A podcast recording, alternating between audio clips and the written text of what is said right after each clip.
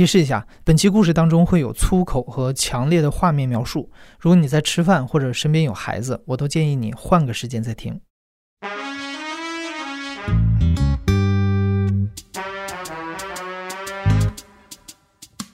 你好，欢迎收听故事 FM，我是艾哲，一个收集故事的人。在这里，我们用你的声音讲述你的故事。每周一、三、五，咱们不见不散。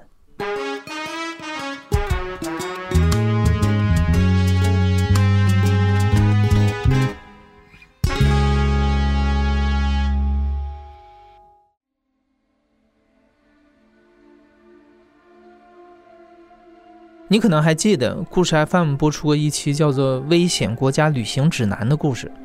故事的讲述者刘拓在伊拉克探访古迹的时候，被当地警察投进了监狱，关押了十四天。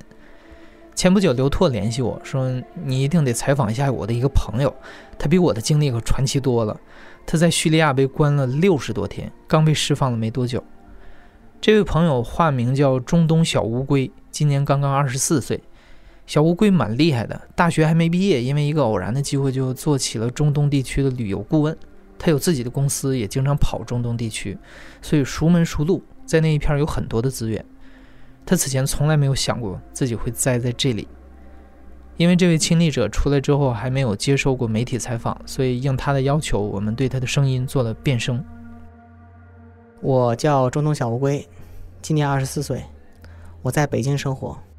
我这次是一月十六号的晚上入境的叙利亚，这次就是完全是考察一些小众的旅游景点，结果就在路上让一个很小的一个检查站给我拦下来了。当时在执行的士兵只有两个人，一个两个人分别管两两个车行道的车，当时就把我拦下来，然后打了很长时间电话，然后把我们手机、护照全扣了，带到一个楼里，然后他们有一个长官过来，年纪比较大，有六十多岁，呃，胡子是白的，但头发没有完全白。应该是一个地方上的一个军队的一个，算是一个小的官员。他来了以后呢，一开始就是问我东西，一开始用英语说了一句 “hello”，然后呢就开始用阿拉伯语各种问，然后我说我听不懂阿拉伯语。他没办法，问了几句话以后，拿出了谷歌翻译，拿出了一部很破的一个三星三星手机，用谷歌翻译问我东西。但是呢，我的猜测是他阿拉伯语也也不标准，所以他拿谷歌翻译翻译的东西我全都看不懂。阿拉伯国家呢，每个地方不同地方的人，他的口音差别很大的。他说的那个阿拉伯语，我觉得可能不标准。我期间呢，我是看到了一个问题，当时在那个二层嘛，那小黑那个小楼的二层，有一个小屋子，有一些有一扇门，那个门外面绑了一把锁，绑了一个铁链子。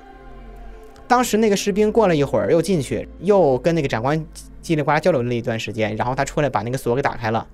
我就通那个门缝，我就看到那个门里全都是人，目测了一下，可能关了几十个人、上百个人。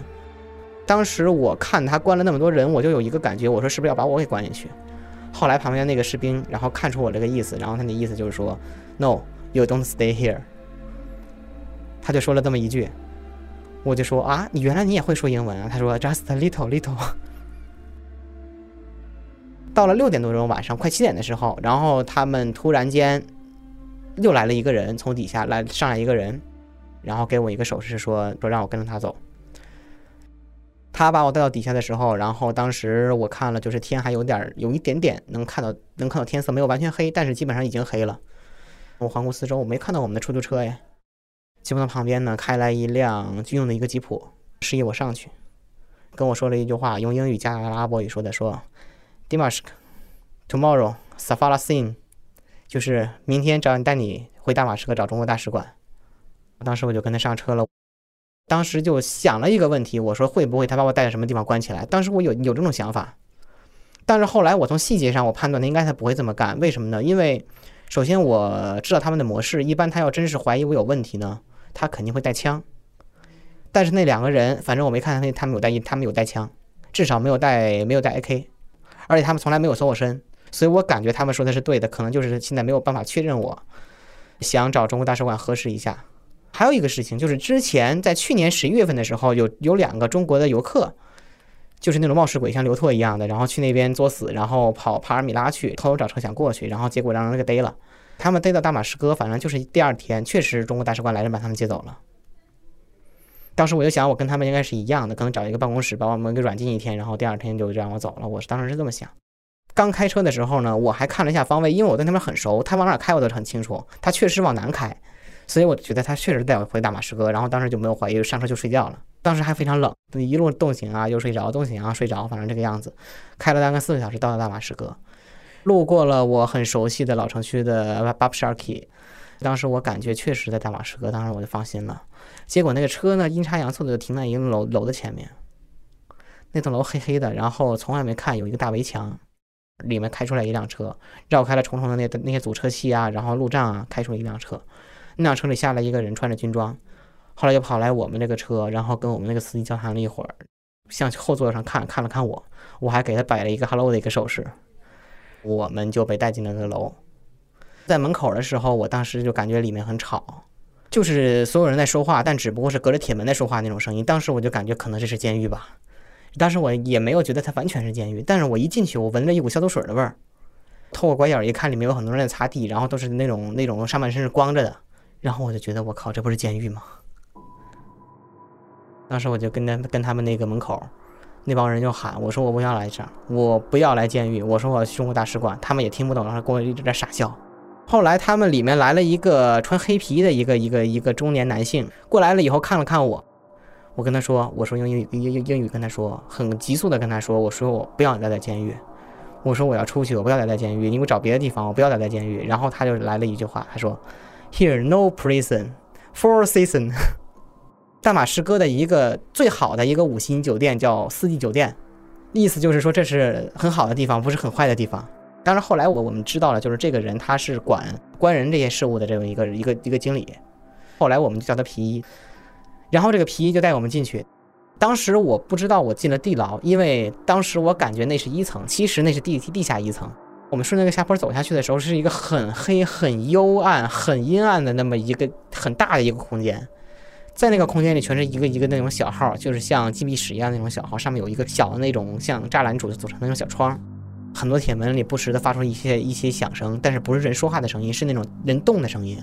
那个皮衣长官又跟我核对了一下，就是我的什么姓名呀、父母父母姓名啊，然后这些东西，让一个小个子的狱警带我到了底下那个监室。这个小个子反正当时带我到了那底下那个监室，他带我到了十八号，门一打开说：“My friend, this is for you。”我当时就惊惊呆了，我一往里一看，那个小屋子里面完全一点光都没有，就真的是跟禁闭室一样的那样的地方，有一个小的栅栏，所谓的那个窗。除了这个窗以外，没有任何的窗，而且它门门外的因为是地牢嘛，它是地下二层那个样子，然后就是一点光都没有，只有灯光照得很亮。当时他就跟我说：“呃，你先将就一晚上，大概的那个意思。”因为当时我就是想，就是一晚上嘛，我也不用脱衣服了，我也不用怎么着了，两张毯子我一盖，我先睡一觉再说。当天晚上过得就比较快，到了半夜，当时我是被尿给憋醒的，我想上厕所。他当时是有尿罐在在地上摆着，但是我当时不知道怎么使，他没没跟我讲，然后我就一直往那里敲门，没人理，我就一直敲门，然后旁边感觉有人跟我说话，意思就是说你闭嘴，你闭嘴，我们在睡觉，说的是英语，然后后来还加了几句阿拉伯语，我就知道可能是旁边的人，然后有意见，但我没办法，当时憋得很厉害，然后一直敲门，最后有一个狱警，但是那个狱警不是那个小个子，是一个胖子，就是我这个画这个胖子，他我觉得是脑子有点问题。因为他从来没见过他笑过，而且他是特别喜欢打人。他只要值班的时候，一上厕所就是把人往外放的时候，就老听见有人在挨打那种声音。当时他就是一开始在外面哗啦哗啦，就是很大的声音骂了几句话，当时我没听他骂的什么，肯定是骂人的意思。然后我就说，我就喊 toilet toilet toilet，让他可能听懂了一点一点意思，因为阿拉伯语的厕所也是跟英语是一个发音嘛。后来就把门开开，然后那意思叫我快去快回，一摆手，那意思快去。把那个厕所门一打开，我当时就惊讶了。那个厕所地上大概有两厘米厚的积水，全是那种连尿带屎，然后还浮着菜叶子，浮着那个浮着饼，就是那么一种一种一种环境。然后它有很多坑，那个坑里基本上我看了一下，一共是八个还是九个坑，然后其中有七个好像还是八个都堵了。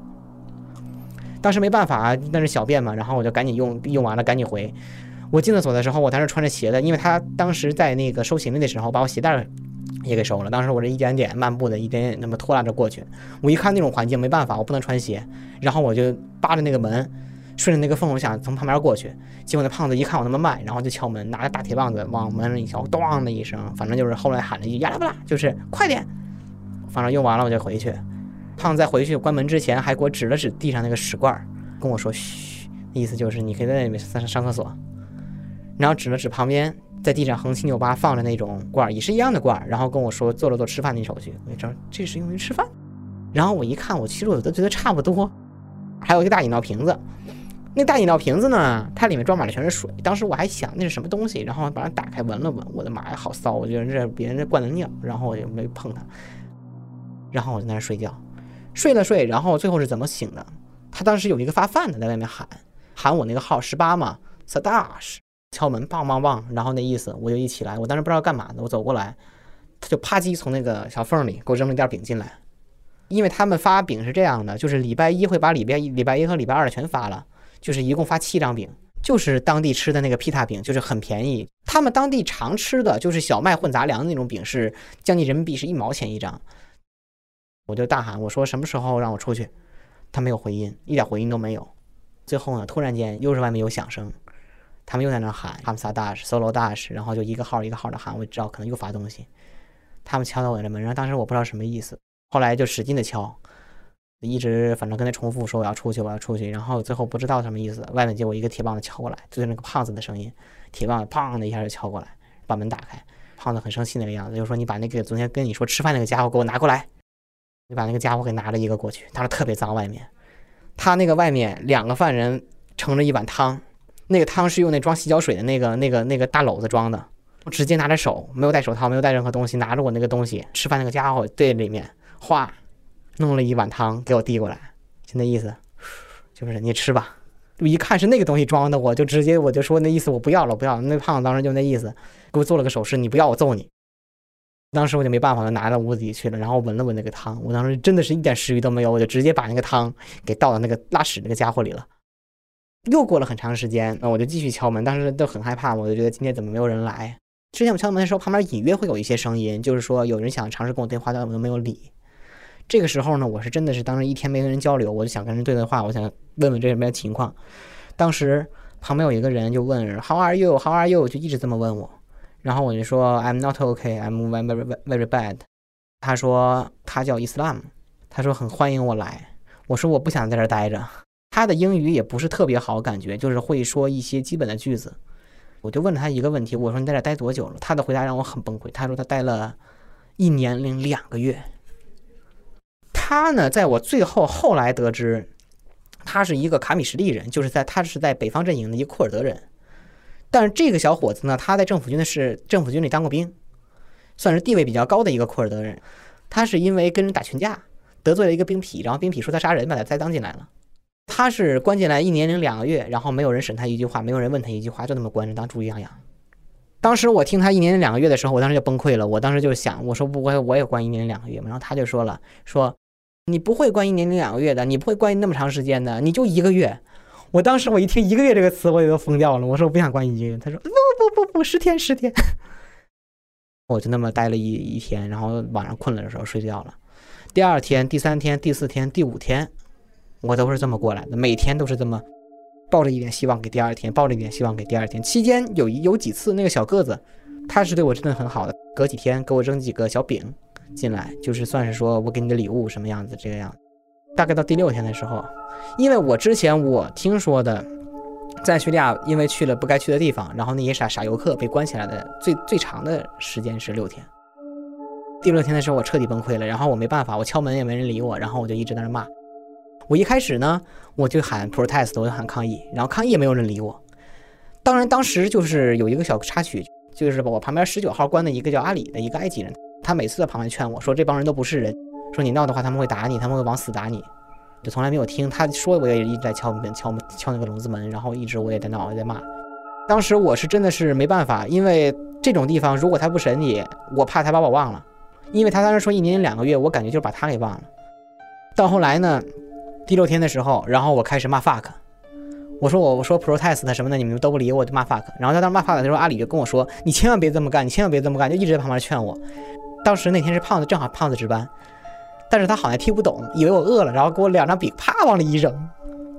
到最后呢，我就这是实在是没辙了，做了个大死。我就学了一下，就是那个阿拉伯语那个“操你妈”怎么说，然后我就一直说库苏姆克，然后当时我妈骂这句话的时候，阿里都不说话了，在旁边待着，也没也没没听到他跟我说任何话。然后我说库苏姆库苏姆，然后最后终于有反应了。当时一个棒子，我喊一句一个棒子敲过来，喊一句一个棒子敲过来，敲到门口，过来开开门，把我往外一拉，然后啪一顿打，咣咣咣一顿打，然后给我给我塞回来。当时我打的头晕的头晕目眩的，有好长时间我就没缓过来。他打完我大概有一段时间，然后继续骂，忽然感觉门口有动静，有人在开锁，然后我一看小个子在那门口。他当时也很无奈，当时我觉得那个小个子是对我有点同情的，他反正那样子就说你不要再闹了，你再闹也没人理你的。我就跟他说，我说我一定要出去，我一定要见你们经理。后来他把门无奈的就轻轻的一关，关完了走了。过了一会儿呢，那个小个子过来了，一开门说我们经理要见你，然后你跟我上去吧。当时我就很高兴，好不容易有有有结果了。当时是直接到了那个办公室就。一开始就是那个皮衣，那个黑皮衣让我上去，然后问我父母名字那个那个办公室，坐了一个五十多岁的一个男的，一个挺壮的一个男的，然后那个人应该是他们情报局的一个官员，旁边坐着一个穿着迷彩服的一个一个小伙子，二十多岁，跟我应该差不多大，他是那个翻译，但是那个翻译就问我说：“你为什么会被抓抓到这里来？”当时我就很崩溃，我说：“你们抓到我，你们不知道吗？”他说：“我们确实不知道。”我说你们为什么会不知道呢？我说我想去一个城堡在哈马旁旁边，然后你们检查站说要带带我进中国大使馆，然后把我抓到这个地方来了。他说我们这确实不知道，因为我没有见到你的扣押扣押文件，我就没有办法了。我说那你们赶紧查吧。然后呢，你们要知道什么，我赶紧跟你们说。我是一个旅游公司的，我说我来这边考察市场，我来叙利亚七次了。说着说着，反正我就哭了。那时候我就说我六天真的没有见过见过见过光，我想见到太阳，我想出去。我们快过年了，我想回家。他就跟我说，这个问题可能是那个检查站呢，他不知道你要干什么，他只能把你送到这个地方来，因为我们是全国最高的军事安全机构。我说这个不是监狱吗？他说这个不是监狱。从这个开始，我是了解了这个是什么地方。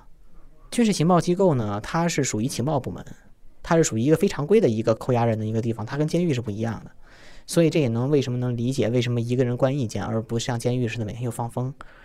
到最后的时候，我才搞清楚他的模式，他就是集中营，没有司法程序，人一旦被关进去就失踪了，就没有人能联系到你。因为当时后来我才知道，就是我们家人，包括说我的所有朋友、同学，包括说我的一些客户，全都在找我，当地的一些合作伙伴、fixer 全在找我，都没有找到我的下落。后来还是大使馆最后出面，然后把我们给弄出来了。我很庆幸我是中国人，如果我不是中国人的话，我估计我就真的被关一两年。因为有很多国家在叙利亚没有使馆，他们查不清你，他就只能把你一直关着，关到最后，然后你人都不知道他去哪了。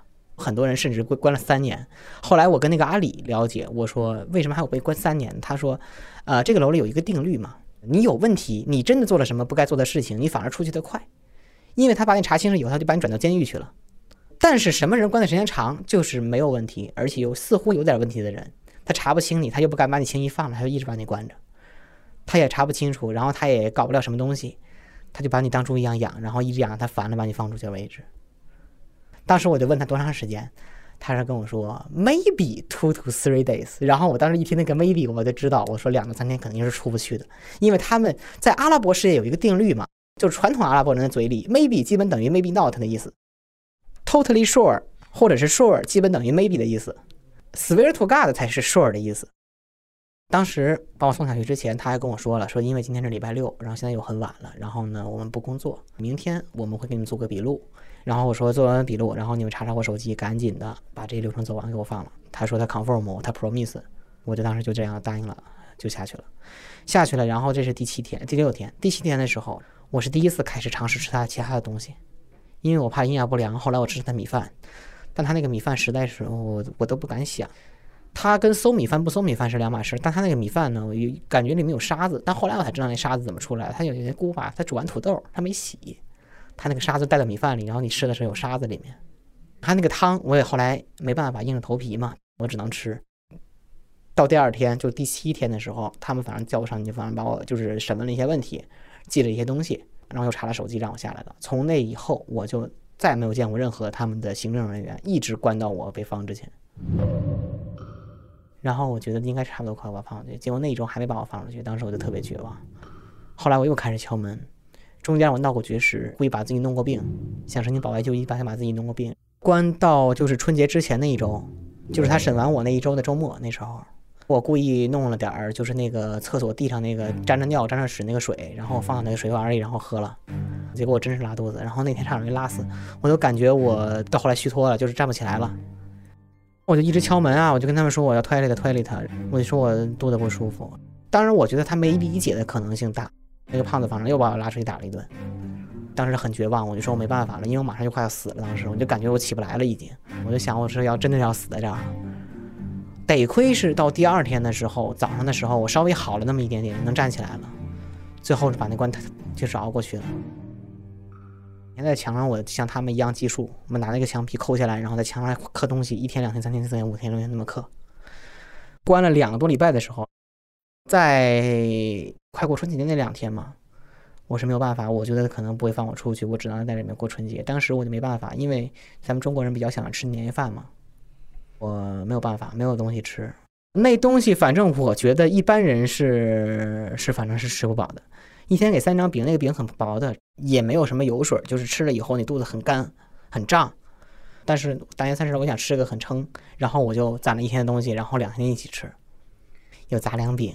有那个汤，那个汤还没法存。我当时就是没办法把那个汤呢倒到饭里，不是饭能吸点汤吗？然后就那么存了一天，把所有东西装了个袋里，然后我攒了一天东西。大年初一的时候吃了两天的饭，然后吃饱了。阿里，他是我这整个在这几天里最难忘的一个人。我就问他，我说你为什么被关进来？他说他是个摄影师，关进来六个月了。我问他，我说你在哪被抓？他说他在巴布多马被抓的，就是在大马士革市区一个很平常的地方。我说你为什么被抓？他说我拿了个相机，然后他把我抓起来了。他就跟我后来聊的非常多，他跟我讲了很多的故事，包括说这个楼里怎么行政，怎么一种模式，什么时候放你。他还老安慰我说你是中国人，你不会被关很久的。当时我拉肚子的后面的第第三天，就是快过春节的前一天，就是三号之前，三号的时候，我当时那天非常绝望。我说我我跟那个阿里说，我说我要在这儿过春节了，这是我投资以来第一次在监狱里过春节。然后我就开始哭，哭得很伤心。当时我就说。一边哭我一边说：“我说我不想死在这个地方。”然后阿里就跟我，真的当时让我非常的感动，因为他是这么跟我说的：“他说，嗯，你好好想一想，你静下心来想一想，你的一生中要会遇到很多的磨难。如果以后你们国家发生了自然灾害、地震了，如果以后你们国家发生了战争，如果以后你的父母双亡，如果以后你遇到了更多难受的事情，你会怎么办？你在这个地方。”虽然很难受，我也是跟你一样的难受。我也想见到我的家人，我也想见到我的老婆，我也想跟我的老婆和孩子说我爱你。但是我又能做什么？咱们只能等。你不要绝望，因为你是中国人，他们不会关你很久的，顶多一两个月就把你放出去了。这一两个月里，你应该好好想一想，你的平时的工作与生活到底缺了什么。当时他是跟我说的这这句话，我当时非常的感动。我跟他说：“我说我听你的，我会坚持下去。”我会坚持的跟你每天聊聊天，咱们消磨一下时间，咱们俩都会早出去。从那以后，然后每一天我就故意，然后我大声唱很多中国的歌曲，然后包括说荡起双桨，然后很多我小时候反正听的一些歌谣什么都会给他唱。然后阿里在旁边拍手，然后旁边那个伊斯兰姆也还在那拍手，说 fantastic fantastic。这就是我们每天早上怎么着，然后排除自宣泄自己心里的压力。第六十三天的时候，突然间门打开了，示意我过去出去。当时我绝望到什么程度？我绝望到我以为要调笼子。当时我就开始抱饼，然后抱被子。他那意思就是说，你把所有东西放下来，衣服拿上，跟我走。然后出去以后，他拿了一封文件，问我叫什么名字，然后说你可以 go back to China 了。当时我就很高兴，跟着他走，往外走，然后走到我们外面那就是清点行李那个地方，又把我清清清点了一遍，然后给了我。走到门口。对着大门，这是真的是我整个六十三天里第一次，我亲眼没有隔着任何玻璃看到了太阳。就是我们在被转移到移民局之前，我是真的是第一次看到了太阳。当时我整个身体都是垮的那种状态。到了移民局以后，当时进来的时候是一个大胖子，因为我这个业务，我跟移民局的人都很熟。当时我进移民局的时候呢，我进那个楼的时候，我都说你们能不能把把我脸给蒙上？他们没给蒙。然后结果很多人都看得我很惊讶，然后我当时说：“哎呀，这不是你呀！”都没有跟他们说话，一直往那个屋里走，走到旁边那个就是那个一个小屋里，他们把我们手铐去掉，然后放到那个地方。后来进来一个大胖子，大胖子就说：“你在这等一会儿，一会儿带你们去那个遣返中心。”当时我就说：“我说能不能买点东西？”当时我把身上所有的虚镑一万五千多都掏出来，直接给了他。我说：“你帮我买，买什么都行，你给我往死买。”后来买了十五个小披萨，买了两个三明治，一大包花生，还有一个大披萨，还有一瓶大可乐，两听小饮料，然后还有买了一个那个什么，就是一一盒一小盒甜点，还有一瓶矿泉水。就这些东西，我三分钟之内全吃完了。当时那个胖子出去好像签了个文件。签了个文件，他就回来一看，Where is the food？我说我都吃完了，他就说你你你吃饭不像人，你像 elephant。你现在回看那一段时间在地牢里最难受的是什么？我们在那种环境里，我们是任何字儿我都看不见。我当时甚至说干什么事儿，我当时把我衣服上那个说明书拿出来，天天在那儿读，此衣料不适于洗洁精，洗洁精什么东西，我都把这个东西都读。因为我真的没有找不出任何事情可干，直到认识那个阿里，然后我能跟他聊天的时候，我们能彼此讲一下自己，我能跟他讲一下我平时在国内发生的事情，我能够说我平时工作很累，我既要上学又要工作，然后我平时生活压力很大。他当时每次每天基本上是后来是每天他都跟我说一些就是意味意味深长很多类似这样的话。他说：“你为什么生活这么累？你有多长时间陪了家人？”你的人生到底是为谁而活着的？他是四十四岁了，他有三个儿子，其中最大的一个儿子已经快成年了。他还说你才二十四岁，我把你当成我自己的儿子对待。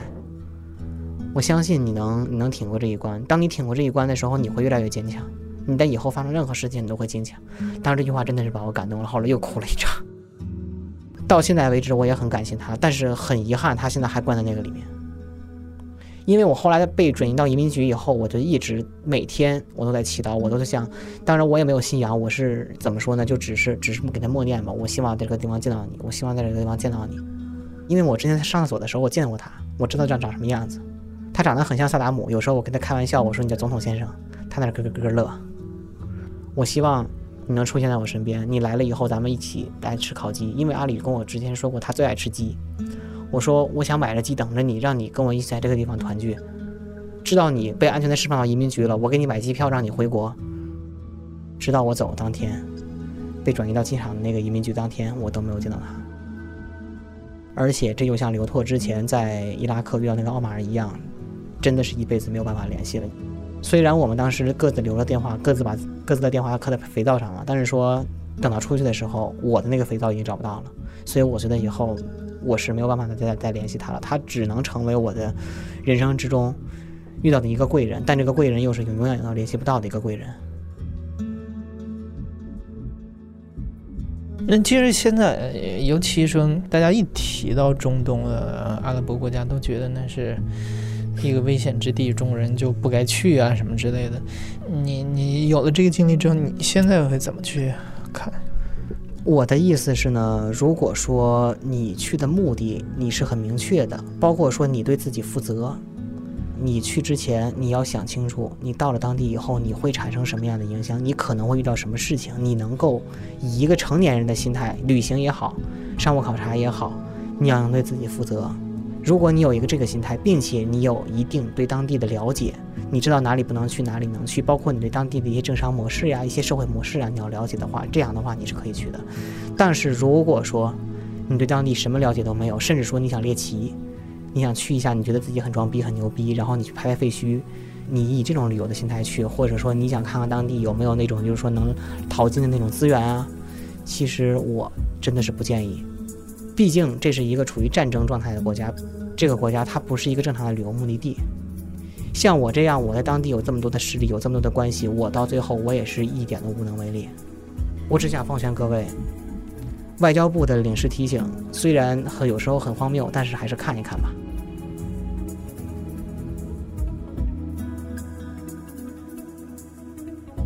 你现在正在收听的是亲历者自述的声音节目故事 FM，我是主播哲。本期节目由我制作，声音设计孙泽宇。另外也要感谢我们的老朋友刘拓，把小乌龟介绍给我认识。我叫刘云栋，我是山东莱芜人，现在是个到处打工的程序员，目前呢是漂泊在北京打工，将来去哪里也不清楚。我是二零一八年六月份从谷歌 Podcast 上听到的这个节目，我最喜欢听的节目叫《DNA 亲子鉴定师口述》那两期。最后祝故事 FM 越来越好。